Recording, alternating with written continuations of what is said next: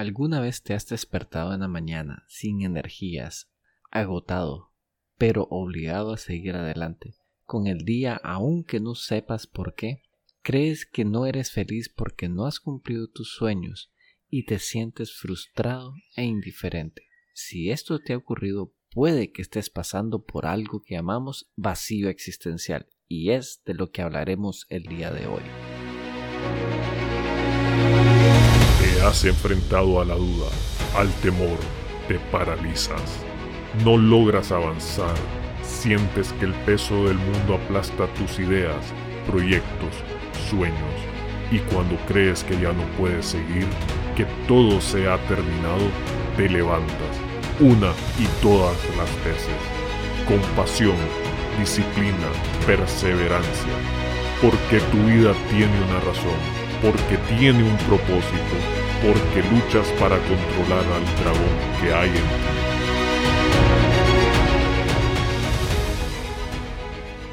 Bienvenidos a otro episodio del Dragón en ti. Si no has cumplido tus sueños, buscas inspiración o simplemente retomar el control de tu vida, este es el podcast para ti ya que aquí nos dedicamos a traerte temas que te causen reflexiones y que te motiven a hacer un cambio en tu vida. El día de hoy estaremos hablando sobre un tema que creo yo que es fascinante ya que en algún momento de nuestras vidas siempre caemos a él y me refiero al vacío existencial. El vacío existencial es la sensación de falta de sentido de vida, de no saber para qué se vive y que nos lleva al aislamiento y encerramiento de las relaciones con la familia y la sociedad. Es la pérdida de la motivación, el interés. Igualmente puede ser la sensación de no tener nada dentro. Es un sentimiento negativo asociado frecuentemente al sufrimiento y al conflicto. Y es muy probable que todos lo experimentemos en algún momento de nuestras vidas. Si alguna vez te has hecho la pregunta, ¿qué hago en este mundo o para qué estamos en esta vida? Esa es una pequeña alerta de que estás sufriendo esto que llamamos vacío existencial. No tienes que llegar a la crisis de los 40 que mucha gente lo dice. Hay personas que lo comienzan a experimentar a temprana edad desde los 12 años o inclusive 18, 23. Realmente no existe una edad específica, pero sí los síntomas son muy similares.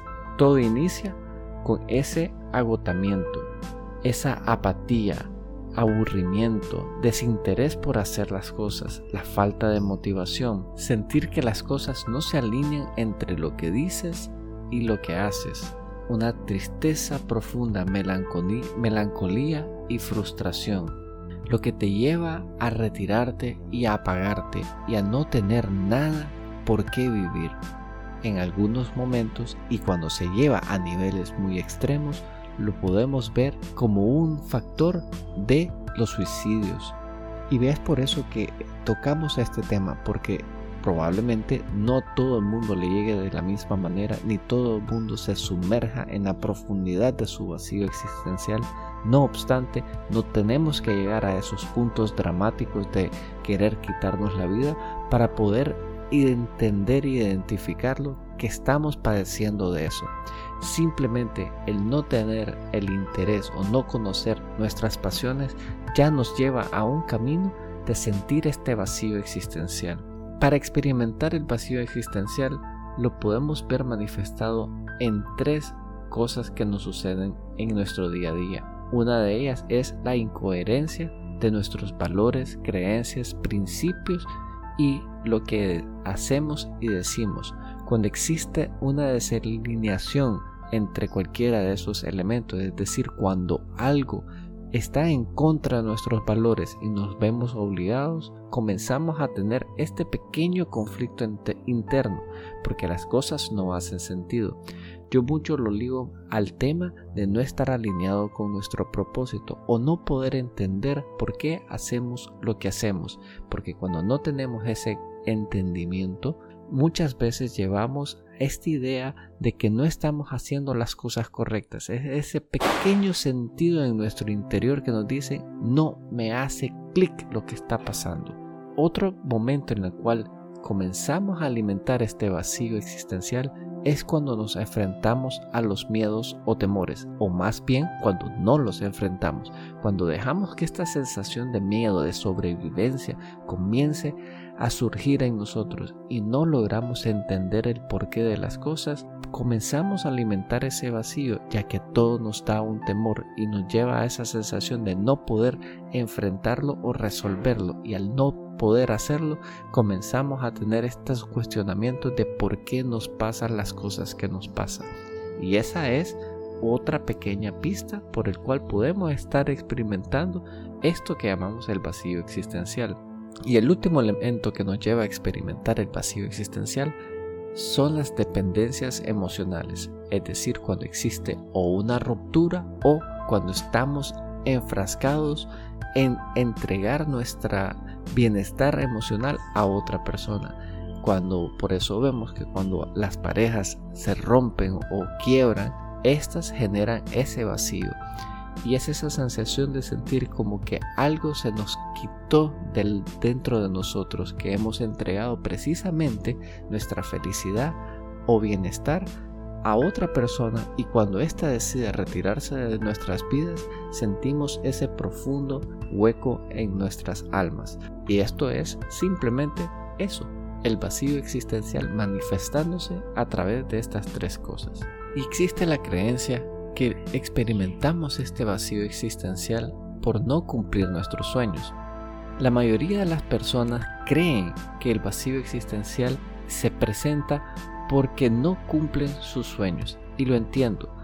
Todo el mundo te dice, cuando cumplas tus sueños dejarás de sentir este vacío. Y es fácil caer en la trampa. Pero si esto fuera verdad, entonces todos los que dicen haber cumplido sus sueños no sentirían un vacío existencial. Y sabemos que esto no es el caso. Tomemos como ejemplo a Chelsea Christie, que fue Miss USA 2019. Tras alcanzar la corona de belleza, uno de sus sueños más grandes, decidió arrojarse de su apartamento y terminar su vida. Y así existen varios casos. Así que, de hecho, creer que el vacío existencial se acabará por haber cumplido tus sueños es un gran error. La pregunta es, ¿qué hacer para eliminar este vacío existencial? Bueno, la propuesta siempre va a estar hacia el propósito de vida, entender por qué hacemos lo que hacemos. Para encontrar tu propósito de vida, nada más tienes que tomar acciones positivas. Y en otros episodios hemos abordado este tema de acciones positivas, que son esos pequeños pasos a hacer las cosas que nos gusta, pero siguiendo una fórmula muy específica, algo que aquí hemos comenzado a denominar como el triángulo de la felicidad.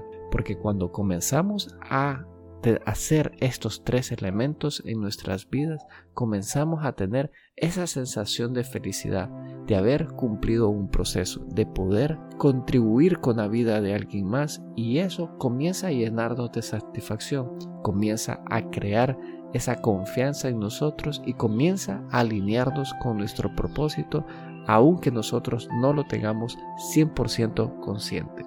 Es por eso que yo los invito a experimentar el triángulo de la felicidad en sus vidas, en cosas muy pequeñas y no tienen que ser tan complejas o objetivos casi inalcanzables, sino es dar nada más el primer paso. Y bueno, ya sé que hemos descrito esta herramienta en otros episodios, pero creo que vale la pena refrescarla. El primer paso del triángulo de la felicidad es comenzar a hacer cosas que tú quieres. Puede sonar fácil, pero mucha gente ni siquiera sabe qué es exactamente lo que quiere. Y sé que hemos dado ejemplos de comida y es algo que siempre recalco en los episodios, pero creo yo que es una manera muy fácil de entender. Y a veces cuando estamos en esta decisión, especialmente los fines de semana, que decimos queremos comer algo rico, esa decisión puede tornarse en una discusión porque precisamente muchas veces no sabemos qué es lo que queremos. La, la idea de querer algo rico es muy ambigua y cuando son ambiguas las cosas conlleva a tener precisamente un conflicto porque yo puedo proponer pasta, pescado, carne, pollo pero tal vez la otra persona con la que estamos queriendo ponernos de acuerdo está pensando en alguna otra cosa y nada que ver con lo que estoy proponiendo. Entonces, entender y saber qué es exactamente lo que queremos es una parte vital. Sin embargo, muchas veces también nos quedamos en el perfeccionismo de querer exactamente tener todas las piezas necesarias y que todo sea perfecto y decir, tener la certeza que realmente quiero esto. Y déjenme decirles que precisamente la herramienta lo que trata es de ayudarnos a identificar un montón de cosas que pueden ser que nos ayuden a sentir esa idea de saber qué es lo que queremos. Y todo inicia precisamente en dar el paso, en comenzar a atreverse a hacer aquellas cosas que decimos que nos gustan. En el proceso iremos descartando cosas que creemos que queremos, pero en el proceso nos vamos a dar cuenta que efectivamente no son exactamente esas cosas las que realmente deseamos hacer. Para darles un ejemplo, en un momento dado en mi vida yo decía, yo quiero ser youtubero y quiero hacer videos y dedicarme a hacer todo este tema. Sin embargo, cuando me percaté que hacer videos conllevaba una serie de técnicas prácticas y habilidades que por lo menos a este momento no las tenía. Y simplemente el hecho de haber filmado un episodio por llamarlo de esa manera o haber filmado un video y, y creer que es, solo filmar era lo necesario para comenzar un canal de YouTube me dije a mí mismo no no es exactamente tenía esa idea que eso es lo que quería pero me voy dando cuenta que no tengo las herramientas en ese momento para poder hacerlo. Y es por eso que decidí comenzar el podcast, porque para mí el podcast era la manera más fácil de poder comenzar toda esta idea de emprender digitalmente. Entonces, habrán ideas que les pasará por la mente, que atrévanse a experimentarlo. Si esta no funciona, no es no hay ningún problema. Pueden pasar a otra. También les puedo dar otro ejemplo. Cuando a mí me comenzó a agradar todo este tema la comida y cocinar y hacer eh, recetas y todo eso. Igual me pasó en un momento dado que dije, bueno, voy a comenzar a hacer cosas complejas. Entonces hacer, yo qué sé, una lasaña que tal vez era en ese momento algo complejo. Y me percaté que no tenía que comenzar así, que podía comenzar con cosas mucho más sencillas. Y poco a poco la cocina me fue generando una pasión, me generó un interés, especialmente cuando comencé a hacer los siguientes pasos del triángulo de la felicidad. Porque cuando algo hace clic, hace sentido, lo van a saber en el instante. Por ejemplo, volviendo al caso del YouTube, en este momento particular y todavía al día de hoy, estar en cámara es algo que tal vez no me sienta muy cómodo o tranquilo. Puede ser que más adelante supere todo esto y tengamos un canal de YouTube en el cual por lo menos puedan escuchar y ver un poco todas estas cosas que hago. Sin embargo, la cocina sí funcionó bastante bien porque no solo fue una necesidad en ese preciso momento de mi vida, sino que fue algo que comenzó a despertar una pasión en mí y generar distintos platillos, hacer recetas nuevas, experimentar algo que a mí me gusta y si lo ven también está muy alineado con lo que yo considero mi propósito de vida, que es ver las posibilidades que iluminan mi futuro. Porque para mí todo es una sensación de oportunidad y poder experimentar y cuando logro experimentar yo sé que estoy cumpliendo mi propósito de vida. Y bueno, hemos hablado bastante de comenzar a hacer aquellas cosas que nos gustan, que es el paso uno del triángulo de la felicidad. El segundo paso en el triángulo es retarse y nosotros podemos ver este reto bajo tres ópticas. Uno es precisamente hacerlo de una forma diferente. Otra óptica es hacerlo de una forma más rápida. Y un tercer paso es hacerlo de una forma más compleja. Quiero decir que los retos cada quien se los pone. Lo que sí es importante es que tratemos de hacerlo mejor cada vez. Puede ser que lo hagas más rápido, lo hagas de una forma diferente o, a como digo, hacerlo más complejo, es decir, elevar el nivel de dificultad.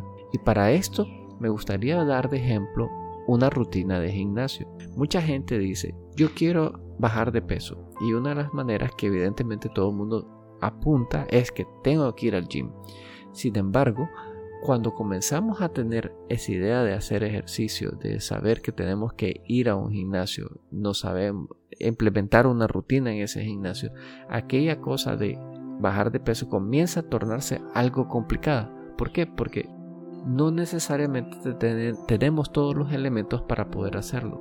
Pero cuando nosotros tomamos el primer paso, la cosa más sencilla que podamos hacer y poco a poco le vamos elevando el nivel de dificultad, retándonos a nosotros mismos, poco a poco vamos a ir descubriendo cómo podemos hacer para hacer las rutinas y ir al gimnasio un proceso agradable que nos ayude a precisamente a ir creciendo en esa actividad. Entonces, si ustedes nunca han hecho un ejercicio y tratan de hacer un levantamiento de pesas, verán que al día siguiente su cuerpo lo resiente. Y así nos pasa con todo. Cuando tratamos de hacer algo por primera vez y lo queremos hacer tan complejo porque ah, tal vez el manual así lo dice o porque vemos en YouTube que hay gente que está a un nivel más avanzado que nosotros, hace una rutina de una manera fácil, nos percatamos que efectivamente no estamos haciendo lo correcto. Es por eso que yo recomiendo dar un paso hacia atrás, hacer las cosas gradualmente y por eso este segundo paso de retarse a uno mismo es precisamente la mentalidad que tenemos que tener de aprendizaje, es decir, de experimentar y llevar las cosas al suave. Entonces, devolviéndome al, al tema de este del ejercicio, cuando uno quiere comenzar a hacer ejercicio, mi recomendación en particular es que ni siquiera necesitan ir al gym. Comiencen en sus casas, comiencen a experimentar los distintos dolores de su cuerpo a medida que tratan de hacer ejercicios aún básicos. Aún a mi edad, yo comienzo a sentir un dolor muscular cuando hago ejercicio de una manera intensamente, a pesar que tengo rutinas a diario de estiramientos y de pequeñas prácticas rápidas en casa, pero cuando hago un levantamiento de pesa prolongado, siento que mi cuerpo aún no está listo y necesita de hacer procesos de calentamiento aún más fuertes para poder de alguna manera no padecer al día siguiente de los dolores musculares. Entonces, voy escuchando mi cuerpo y me doy dando cuenta que existen cosas que necesito hacer para precisamente no tener más adelante dolores y cosas que me retiren de mi objetivo, que en este caso es hacer ejercicio. Pero bueno, ya les he contado un poco de cosas que a veces siento que me salgo del tema, pero la idea general es retarnos en las cosas que decimos que nos gustan. Y ese reto no tiene que ser de forma compleja de primas a primera, más bien todo lo contrario. Inicien con algo lo más sencillo que puedan y vayan poco a poco elevando el nivel de complejidad.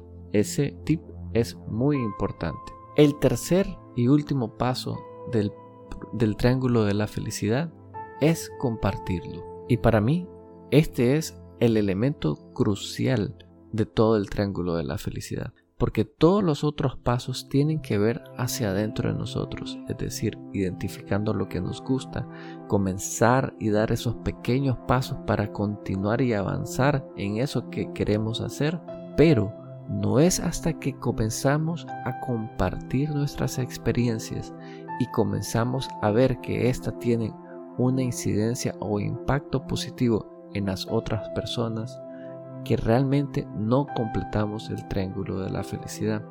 Es cuando nosotros logramos expresar lo que decimos, que hacemos, que sentimos que existe esa alineación entre hacer y, y pensar, es que comenzamos a tener una sensación de que todo hace sentido, que estamos haciendo las cosas de forma correcta.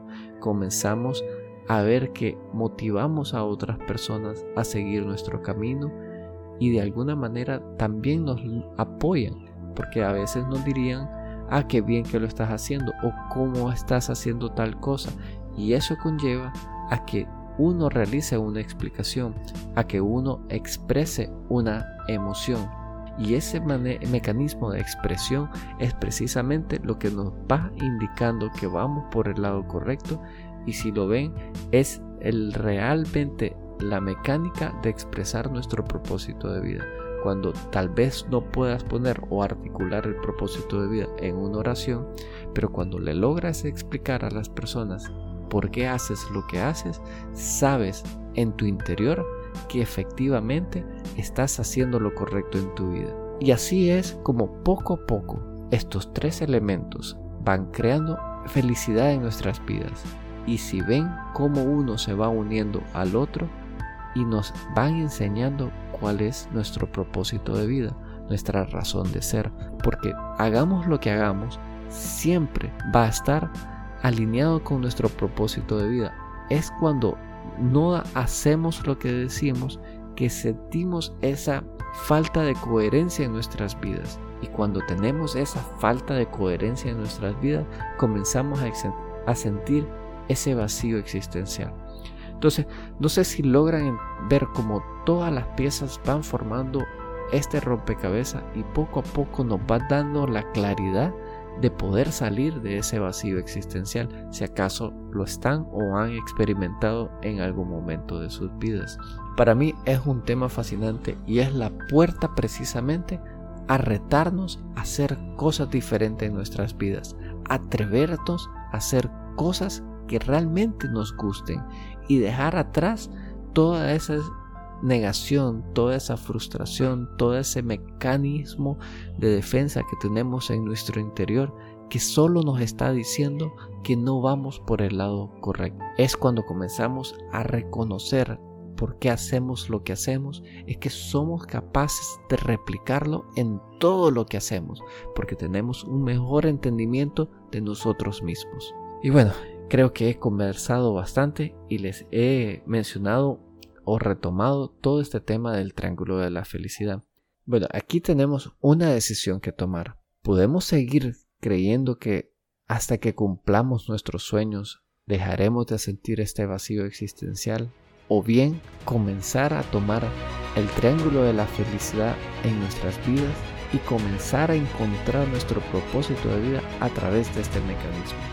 Es una decisión que solo ustedes pueden tomar porque ahora no pueden alegar que no saben cómo salir de ese vacío existencial.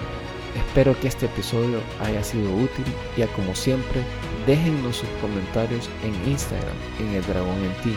Todos los lunes hacemos estas publicaciones y su contribución es altamente agradecida ya que nos ayuda a saber que si este contenido que estamos creando les es útil y les ha impactado en sus vidas. Así que no me queda más que decirles, si tú no controlas al dragón, él te controla a ti.